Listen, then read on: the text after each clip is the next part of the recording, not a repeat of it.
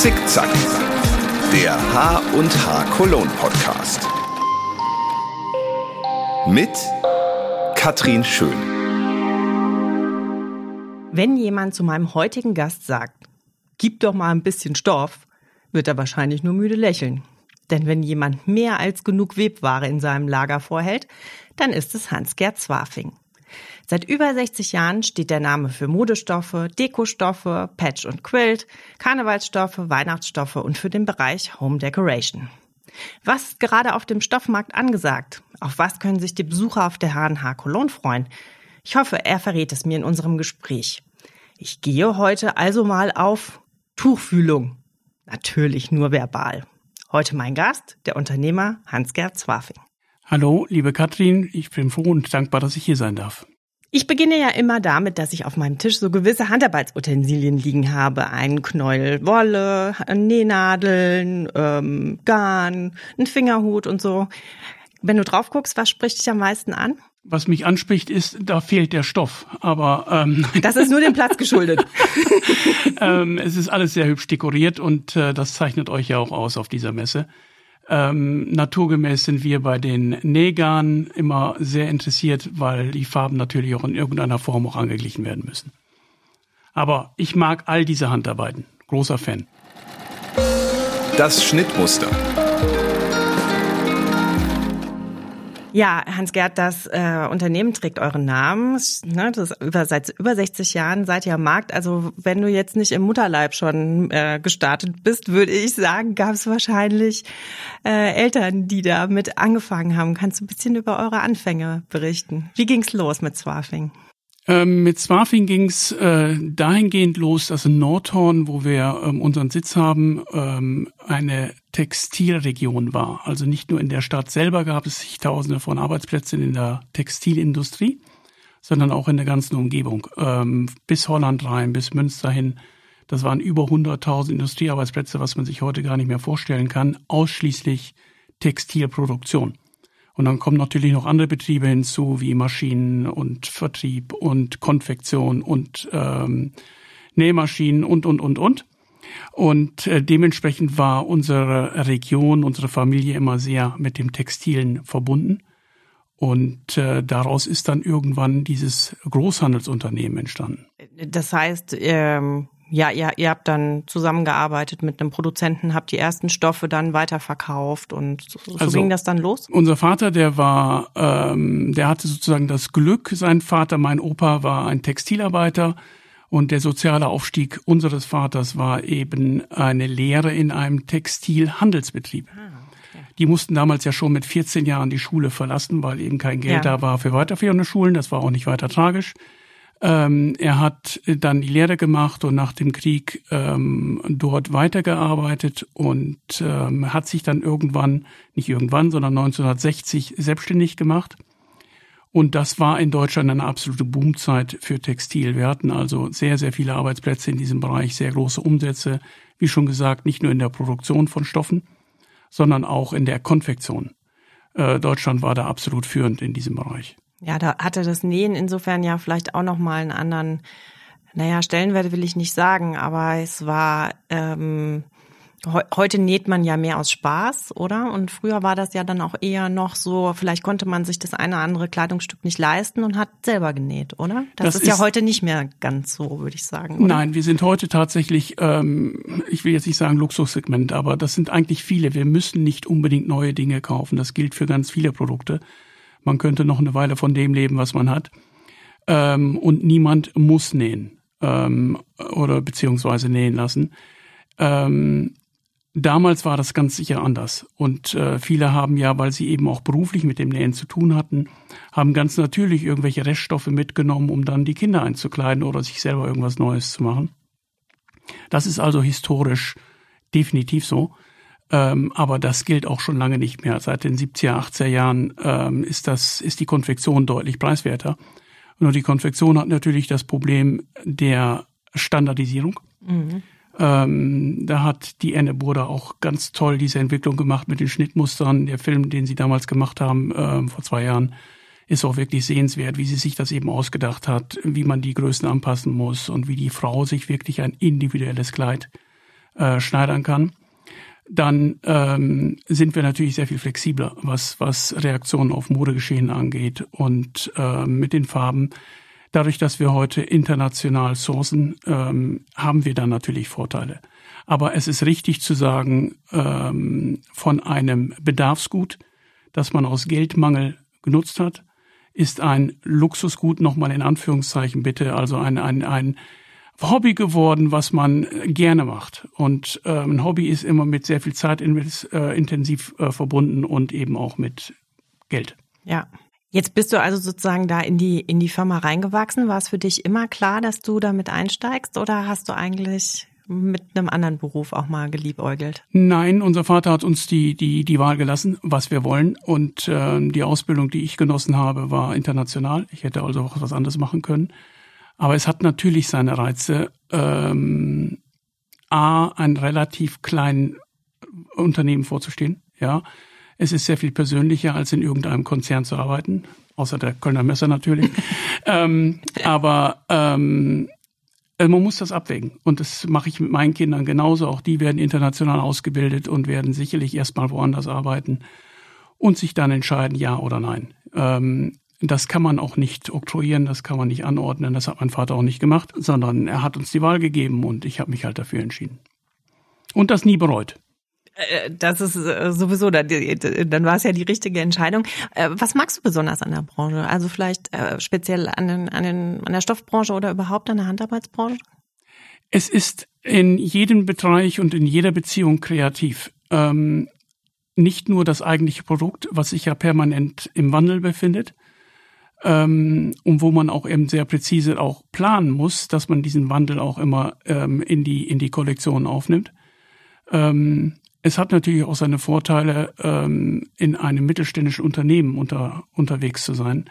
Das ist alles sehr viel persönlicher. Ja, ähm, so wie wir beide jetzt auch uns über die Jahre kennen und dann eben auch in diesen vergangenen schwierigen Zeiten das irgendwie überbrückt haben und, und positiv gestaltet haben. Ähm, so ist das eben auch mit allen anderen. Die Industrie aus Deutschland ist verschwunden. Das ist dem, dem Druck der Zeit einfach geschuldet. Aber man hat sich woanders seine Beziehungen aufgebaut und pflegt da sehr persönliche Verhältnisse und das ist schön, ja. Eine links, eine rechts. Ja, jetzt hast du schon gesagt, ihr seid ähm, ja, also du bist da immer sehr bescheiden, ein kleiner Betrieb, aber ihr seid ja schon, ihr habt schon einen Namen in der Branche. Beschreib doch mal vielleicht ein bisschen so, wie sieht dein beruflicher Alltag aus? Wie muss man sich das äh, vorstellen, so äh, Chef von, von Swafing zu sein? Ich glaube, ähm, das hat gar nicht so sehr mit der Branche zu tun. Ähm, man, Chef hört sich immer so autoritär an, das ist schon lange vorbei. Ja, wir arbeiten in einem Team. Ich habe eine Stimme wie jeder andere, also primus inter pares. Äh, das wissen meine Leute auch. Und ähm, wenn sie sagen, du hast Unrecht, dann sagen sie halt, ich habe Unrecht. Und dann muss ich reflektieren und sagen, ähm, haben die jetzt recht oder habe ich jetzt recht? Und dieser Austausch, das macht Spaß. Ja, ähm, man ist auch nicht alleine sozusagen an der Front, sondern wir arbeiten ja alle zusammen und bringen unsere Ideen ein. Und das ist jetzt die direkte Antwort auf deine Frage. Es ist ein Austausch von Ideen, kurzfristig, mittelfristig, langfristig eine Kollektion zu planen, das kann mindestens ein Jahr dauern, das kann auch deutlich länger dauern. Wenn man bestimmte Trends aufzeigen äh, möchte, ähm, dann brauchen wir dafür auch Zeit, um das Ganze zu entwickeln. Es ist damit nicht mehr getan, irgendwoher einen Stoff zu kaufen und den dann zu verkaufen, sondern da muss eine Story drumherum, da muss ein Konzept dahinter liegen. Und wenn man dieses Konzept nicht hat, dann geht man so ein bisschen ihr durch die Gegend. Und das hat sich fundamental gewandelt. Früher war es tatsächlich genug, zu einem bestimmten Preis eine bestimmte Ware anzubieten. Und diese Zeiten sind vorbei. Ja, das sonst heißt, bräuchten, ja. ja. sonst bräuchten wir auch eine Messe nicht. Ja. In dieser Messe ist ja auch diese Interkommunikation, ja, der Austausch. Das ist das eigentliche, was im, Vordergrund steht. Es geht nicht primär nur um diesen Kauf, ja, sondern es geht um die Interaktion zwischen all diesen Akteuren im Markt. Und daher sind Messen tatsächlich auch immer noch notwendig. Das heißt, ähm, eure Inspiration, wo, wo holt ihr euch das her, so was in der Modewelt los ist? Ähm, äh, wahrscheinlich bist du in der Welt unterwegs, schaust dir in anderen Ländern Sachen an, die getragen werden oder wie, wie muss man sich das vorstellen? Ähm, ich bin nicht in der Welt unterwegs, um irgendwie mit, mit Modescouts dazu zu ähm, agieren. Nein, das ist nicht unsere Welt, das ist die Konfektion. Ähm, wir arbeiten sehr eng mit guten Designern zusammen und diese Designer tragen uns Ideen zu und dann wird geprüft, ist das eine kommerzielle Idee? Können wir mit diesem Design, was man teilweise bestimmte Designs, bestimmte Materialien findet man persönlich ganz toll, aber man muss natürlich immer prüfen, ist das auch was für den Markt? Ist das kommerziell? Kann man damit in den Geschäften Umsatz machen? Das ist unsere ähm, permanente Denke. Können unsere Kunden diese Ware verkaufen? Das ist unser Gedanke. Denn es reicht natürlich nicht, dass wir die Ware verkaufen. Es muss ein Erfolg im Geschäft sein. Nur dann ist es auch für uns ein Erfolg. Also man muss immer vom Ende her denken und deswegen auch seit einigen Jahren diese Bemühungen, dass wir den Endverbraucher stark ansprechen. Was ist da los? Was will der? Was vermisst er an der laufenden Saison? Und kriegen wir das noch in irgendeiner Form in die nächste Kollektion rein? Laufmaschen und Auftrennen. Jetzt hast du es ja gerade gesagt, es muss ein Erfolg sein für eure Händler, auch dass die es gut verkauften. Gab es denn irgendwas, wo du dich dran erinnerst, was mal so richtig in die Grütze gegangen ist, wo du heute vielleicht drüber lachen kannst? Oder ich sag mal, oder hat man äh, vielleicht äh, bei eurem Thema immer so eine gewisse Fehlerquote, die darf halt vielleicht nicht so hoch sein, oder? Die hat jeder. Jeder und permanent. Also alles andere wäre blauäugig, das zu behaupten, das wird einem auch keiner glauben. In jeder Kollektion ist irgendein Stoff dabei. Wo man vorher dachte, der wird super und es lief nicht. Der läuft nicht und ähm, da muss man sich dann Gedanken machen, wie bringe ich den noch an die Frau. Ähm, aber auch da spielt man mit offenen Karten, dass man einfach sagt, hör mal, hier haben wir uns einfach vergriffen, äh, wir bieten ihn dann eben ähm, zum besonderen Preis an. Das machen unsere Kunden genauso. Da muss man sich relativ frühzeitig von trennen. Das hat auch nichts mit, mit Fehlinformation oder mit äh, Schlafmützigkeit zu tun. Man sieht einfach bestimmte Dinge zu einem bestimmten Zeitpunkt anders, als sie dann der Markt sieht. Und da müssen wir alle mit leben. Können wir auch.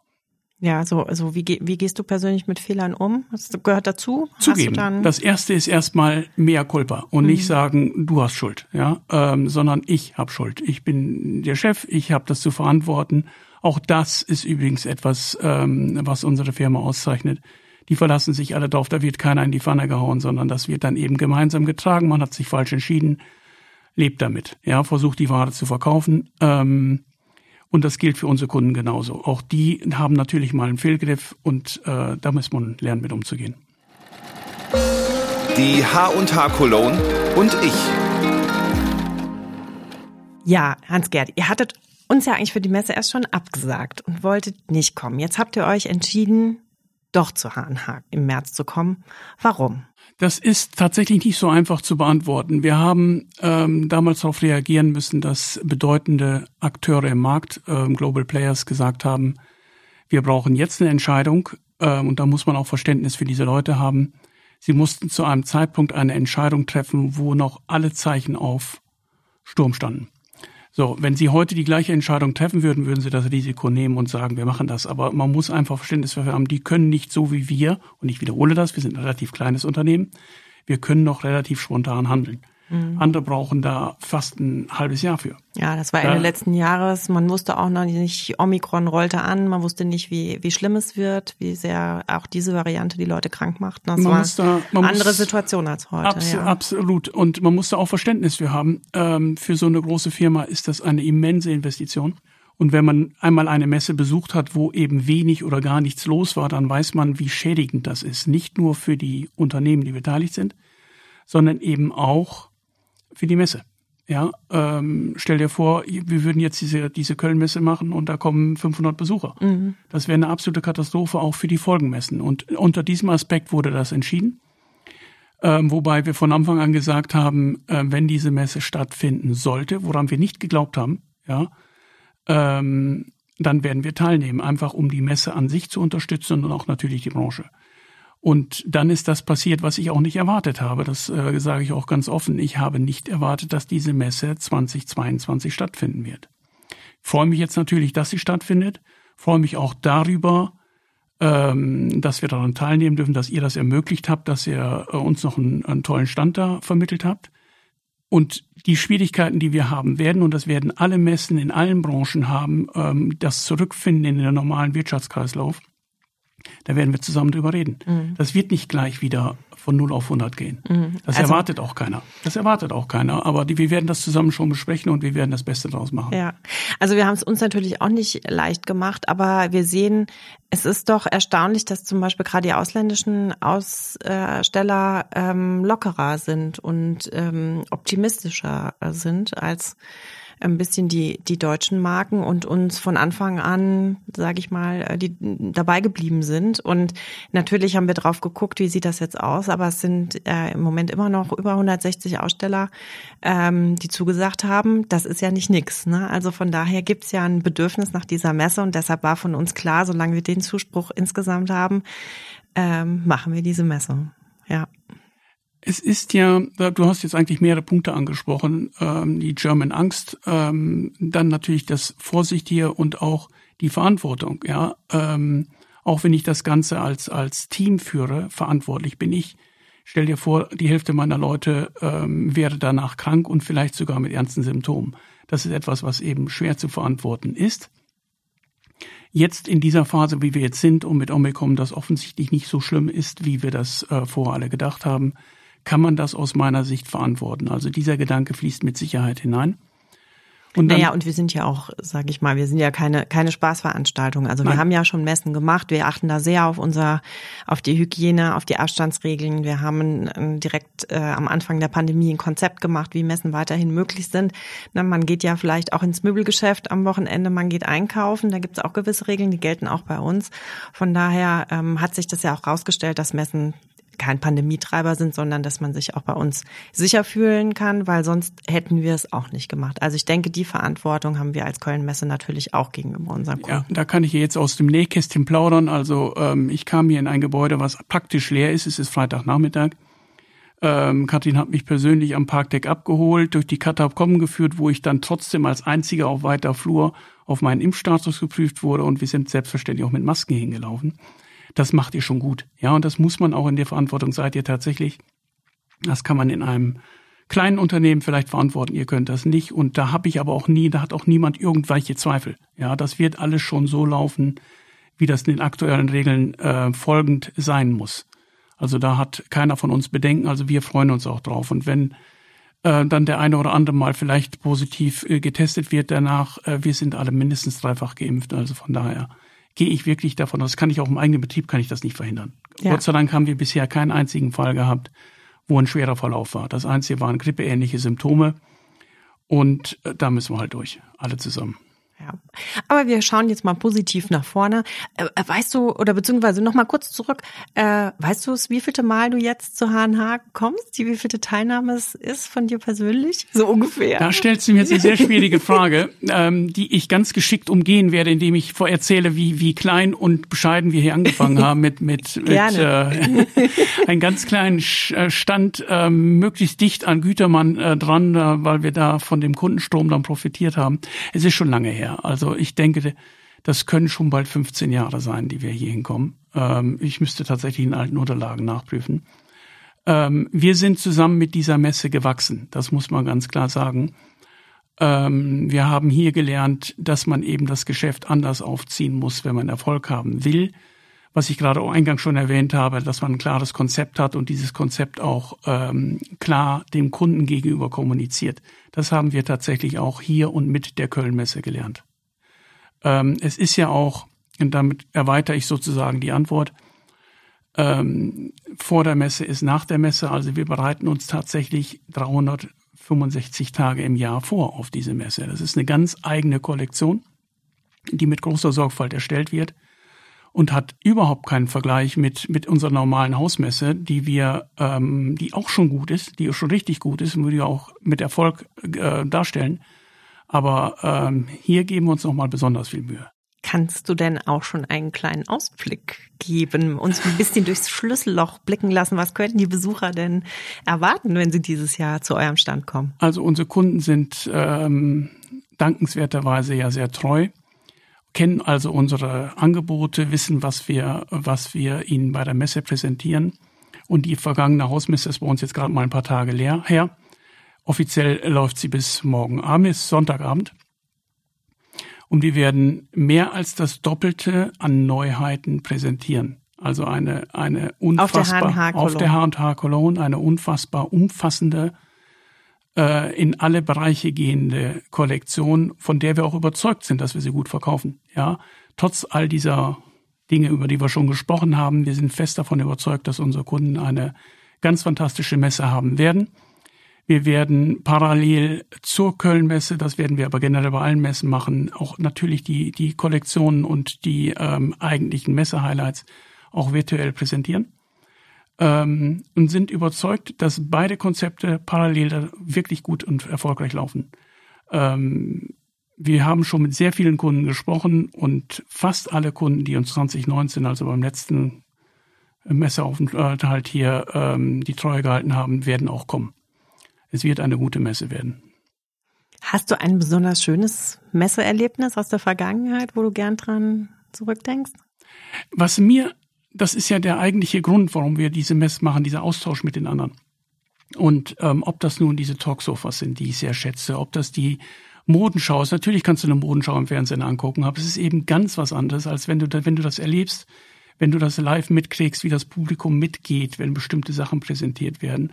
Und du fühlst natürlich auch einen gewissen Stolz, wenn sie bei deinen Sachen, die du da präsentierst, mitgehen. Ja. Mhm. Und das kannst du eben nicht virtuell darstellen. Und das wirst du auch in Zukunft nicht virtuell darstellen können.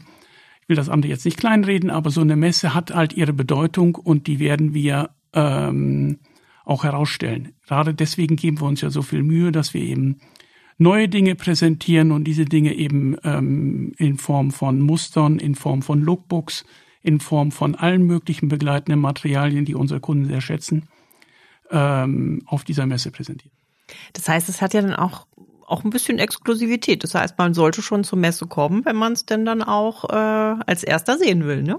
Oder? Definitiv. Ähm, eine Messe, und das vermissen ja auch unsere Kunden. Natürlich, wie gesagt, ja, man kann ein Fußball spielen und eine Messe kann man sich auch auf dem Bildschirm gucken. Natürlich kann man das, aber es ist eben ein ganz anderes Erleben.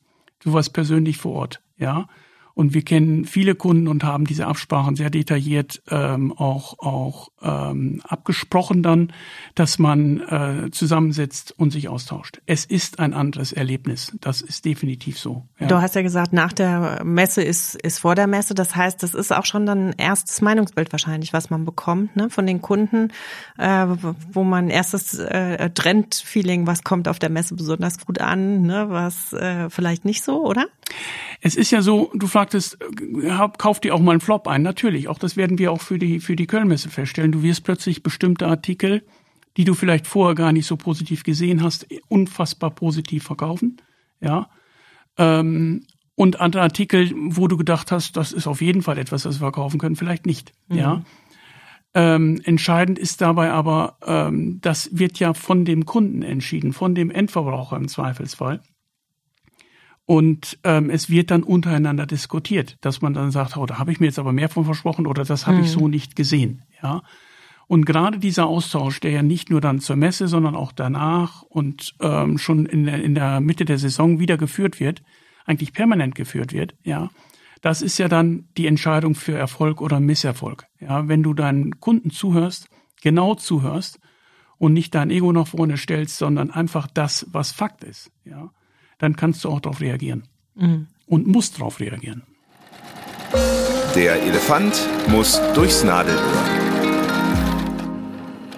Ja, du hast jetzt äh, es schon angedeutet, ne? Ihr macht auch sehr viel digital. Gerade Corona hat da ja ganz schön viel in Bewegung gesetzt und so. Was denkst du, wo geht da für unsere Branche der Weg hin? Also wie viel kann man digital abbilden, auch also im täglichen Geschäft? Und wie, ja, wie intensiv ist es trotzdem noch mit dem persönlichen Kontakt auf einer Messe, auf ähm, zum Beispiel auch Betreuung durch euren Kundenservice und sowas. Was denkst du, wie, äh, wie wird sich das weiterentwickeln?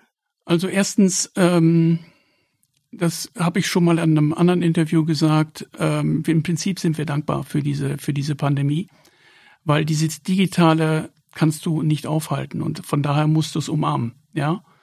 Ähm, es war ein Beschleuniger es eigentlich. Es war ein Beschleuniger für eine Entwicklung, Technik, die ja. so oder so stattfindet. Auch dass der Einzelhandel generell jetzt die nächsten Jahre noch in Schwierigkeiten kommen, ist nur beschleunigt worden durch die Pandemie.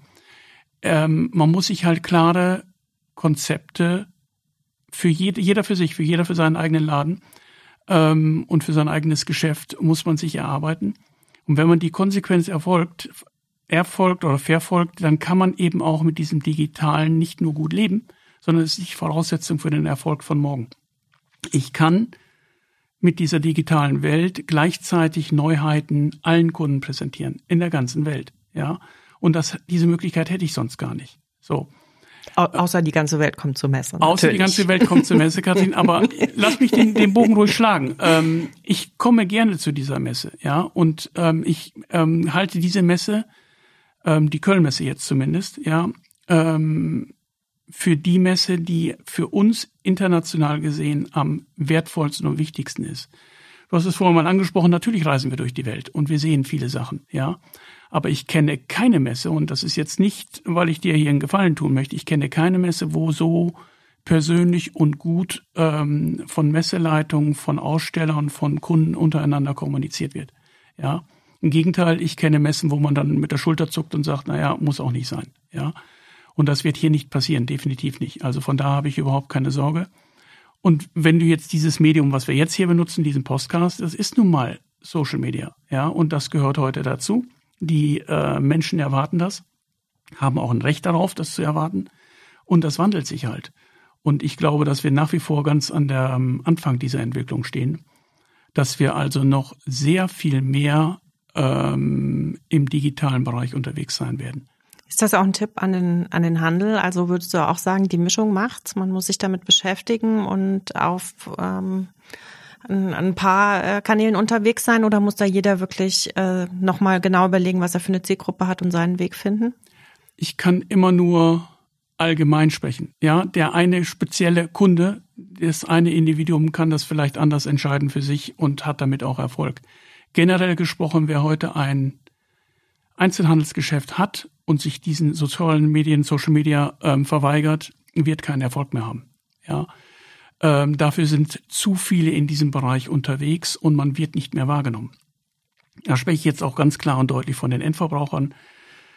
Jeder, der mit offenen Augen durch irgendeine Fußgängerzone geht, ähm, der sieht ein Handy und dann den Mensch, der dazugehört. Ja, ähm, die sind nicht weggestopft in irgendeine Tasche, sondern sie haben sie fast immer in der Hand.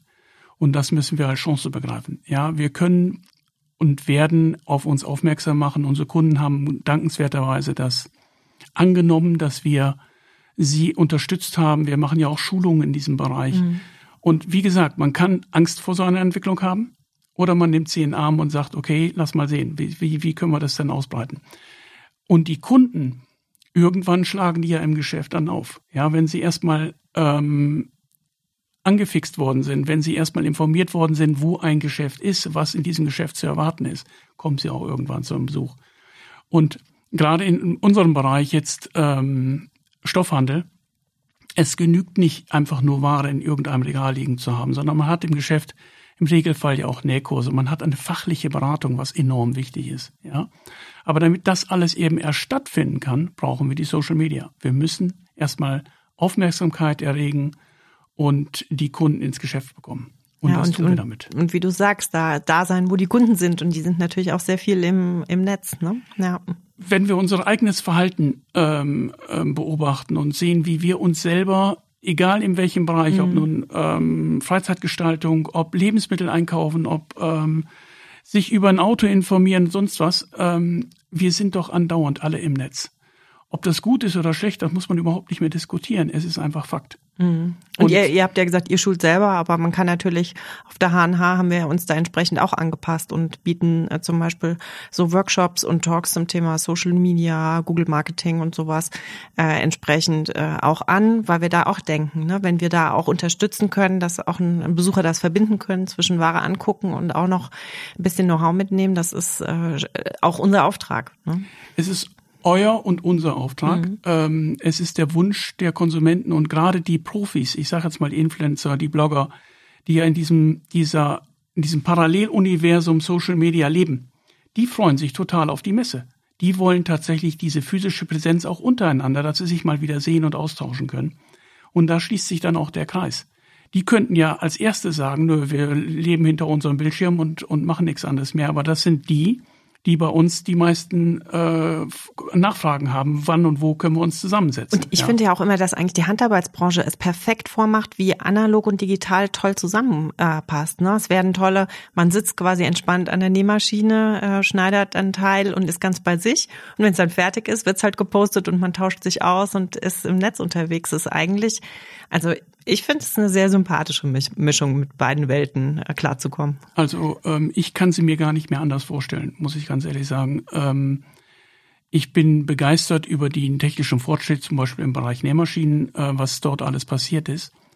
Ähm, aber ich weiß auch ganz genau, dass zum Beispiel ein Nähkurs, äh, wenn da ein Teilnehmer ähm, aus welchem Grund auch immer ausscheidet, sich die Damen, es sind meistens Damen, ähm, sehr genau angucken, wer da als Neues reinkommt. Es geht also nicht nur um die Technik und diesen Social Media Hub, sondern es geht dann auch um das Persönliche und das kann man auch gut nachvollziehen. Also das ist für die eine echte Entspannung, auf die sich die, die äh, Kundendinnen meistens ähm, sehr freuen.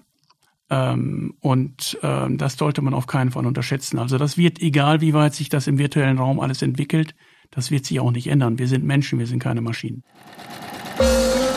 Mein roter Faden.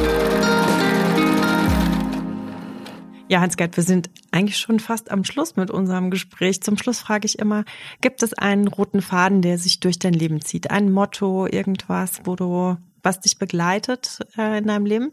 Ich hoffe ganz viele. Ähm, das ist ja nie immer nur eins. Ähm, in Bezug jetzt auf den Beruf ähm, und das Verhältnis zu Kunden und Mitarbeitern, ähm, nehmen Sie ernst und versuch nicht deinen Vorteil rauszuholen, sondern hab immer das Interesse von allen Beteiligten sind. Ja, also ähm, es nützt mir nichts, wenn einer am Ende ganz breit grinst und der andere ähm, überhaupt nicht mehr lächelt, sondern man muss versuchen, ähm, die Interessen aller zu unter zu unter einem Hut zu bringen.